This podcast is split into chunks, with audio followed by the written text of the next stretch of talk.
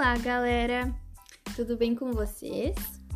Eu sou a Ana Júlia e hoje eu vim conversar com vocês sobre transtornos mentais na adolescência. Então vamos lá!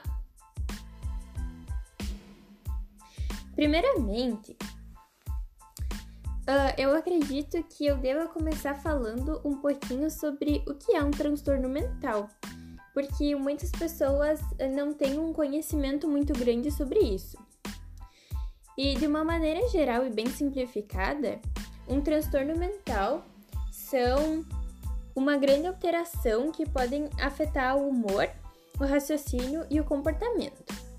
Claro, essas pequenas alterações não frequentes são comuns, mas quando elas alteram significativamente o estado emocional da pessoa, isso pode se tornar um distúrbio psicológico grave e muitas vezes permanente. E essas complicações podem ocorrer em qualquer fase vital. E por isso, muitas vezes, esse mal silencioso pode passar despercebido. Mas, segundo algumas pesquisas recentes, a fase em que as pessoas estão mais fragilizadas e mais propensas a ter esse tipo de problema é na adolescência. E por isso a gente precisa conhecer também um, quais são essas doenças, as principais doenças que afetam os adolescentes. Um, entre elas, a gente pode citar a depressão, que é caracterizada pelo desinteresse em atividades que antigamente eram comuns fazer no dia a dia e pelo desânimo excessivo. Uh, nós podemos citar também os transtornos de ansiedade. Uh, e claro, a ansiedade é uma reação natural do corpo ao estresse, mas o transtorno de ansiedade é caracterizado por um sentimento de tensão, preocupação e alguns pensamentos negativos. Uh, podemos citar também o transtorno obsessivo-compulsivo, o TOC, que são algumas atitudes obsessivas e compulsões que podem consumir muito tempo e interferem significativamente na rotina e nas atividades da pessoa que, que tem esse transtorno. Uh, podemos citar o déficit de atenção e hiperatividade, que são caracterizados pela dificuldade de regular a atenção e controlar alguns impulsos. Um, e também uh, há os transtornos alimentares, e os mais comuns são a anorexia e a bulimia Uh, e o, ambos apresentam uma característica comum que é a preocupação excessiva com o peso.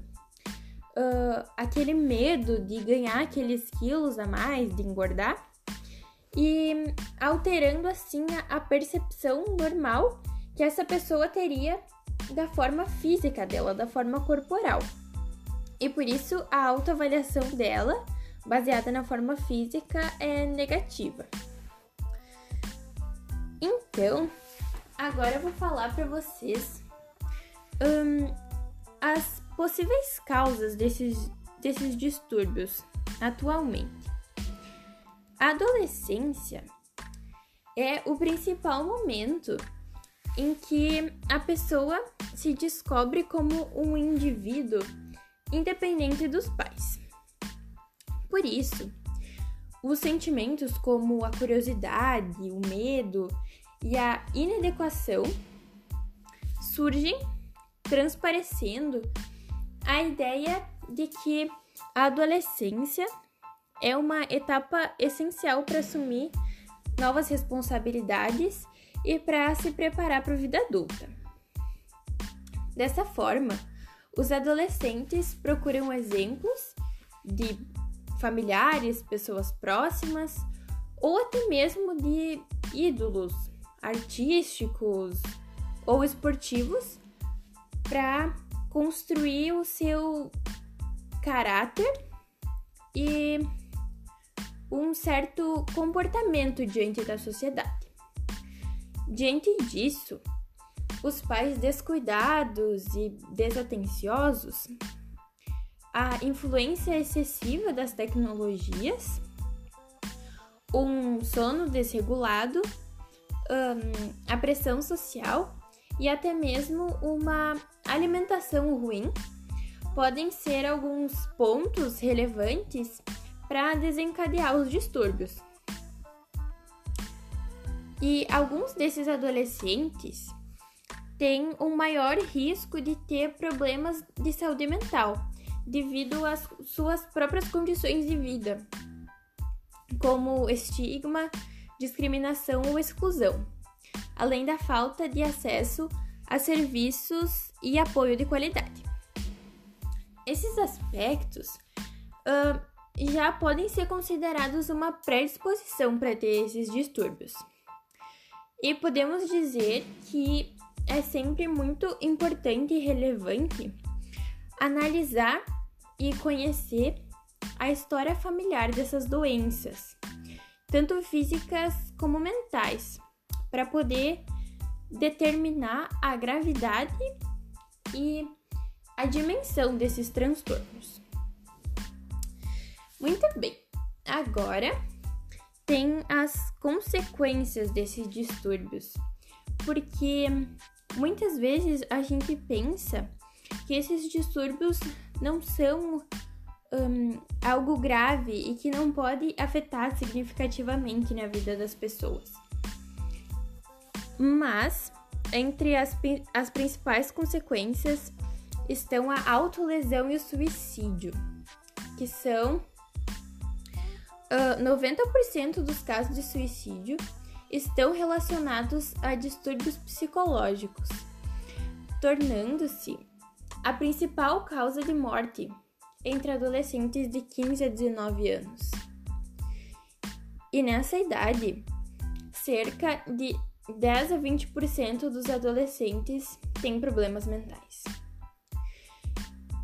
Um, eu consegui pesquisar alguns dados revelados pela OMS, a Organização Mundial da Saúde, que mostra que os transtornos mentais serão a principal causa da incapacitação no mundo em 2030.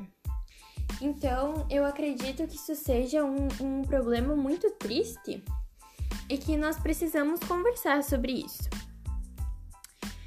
E agora vem a, a parte boa, que qual seria o método mais adequado para atenuar esse problema?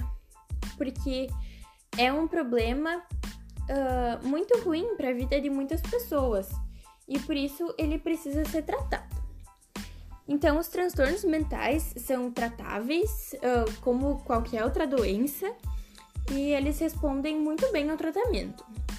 Os transtornos mentais um, são tratados de uma maneira geral com a associação uh, da ajuda psicológica e terapêutica e algumas vezes fazendo uso de medicamentos em casos específicos. Isso cabe ao profissional, geralmente o médico ou psicólogo, psiquiatra, que faz o diagnóstico ao ter o primeiro contato com o paciente. Fazer a indicação de meios que serão necessários para a recuperação da saúde mental de acordo com cada indivíduo. Então, não existe um tratamento fixo. Cada paciente recebe um tratamento diferente, já que cada um é, é, tem um problema diferente e já que cada um é diferente. E para finalizar, eu gostaria de justificar por que eu fiz a escolha desse tema. Então, eu acredito que seja um tema muito importante para a gente discutir. Afinal, é, a adolescência é um período de intensas atividades, transformações, principalmente na vida mental de cada um. Então, por isso, muitas vezes é muito complicado conversar sobre isso, porque ainda existe um certo tabu na sociedade em discutir abertamente sobre esses aspectos. E o grande problema das doenças mentais é que o preconceito pode dificultar a busca da ajuda pela pessoa que sofre com isso e também pode atrapalhar uh, para que os outros auxiliem. Então, se nós conversarmos um pouquinho sobre isso, uh, essa situação pode se tornar um pouco menos complexa. E um, eu achei importante comentar sobre isso com vocês também, que segundo a visão filosófica de Foucault, na sua obra História da Loucura, cada período histórico apresenta algumas definições e algumas perspectivas sobre os transtornos mentais. Mas o que a gente pode afirmar é que elas sempre existiram. Uh, mas atualmente, com o avanço da medicina e da psicologia, uh, elas podem ser tratadas de uma maneira muito eficiente. E além disso, eu também achei importante falar sobre isso, porque diante do isolamento e do bombardeio das notícias e informações que nós temos sobre a pandemia, que nós estamos uh, contemplando atualmente, nós precisamos lembrar de cuidar das nossas emoções, que muitas vezes elas ficam em último plano. Nós nos preocupamos com tudo, com a nossa família, com a escola principalmente, mas eu acredito que nós precisamos cuidar das nossas emoções também, que são uma parte muito importante que compõe a gente. E estabelecer uma rotina também é uma estratégia eficaz para lidar com, com esse momento e manter a mente sempre ativa e positiva. Um, e segundo a psicóloga Carla Gucci, um, que eu pesquisei um pouquinho sobre ela também, ela diz que ficar sem fazer nada no ócio pode gerar tristeza e ansiedade. É importante estar com a mente ocupada e, estando em casa, é possível escolher sua rotina. Por isso, aproveite essa oportunidade. Então, com essa fala um, da psicóloga Carla Gucci, eu me despeço de vocês uh, e eu espero ter ajudado uh, vocês com essa breve conversa. E é isso então. Muito obrigada.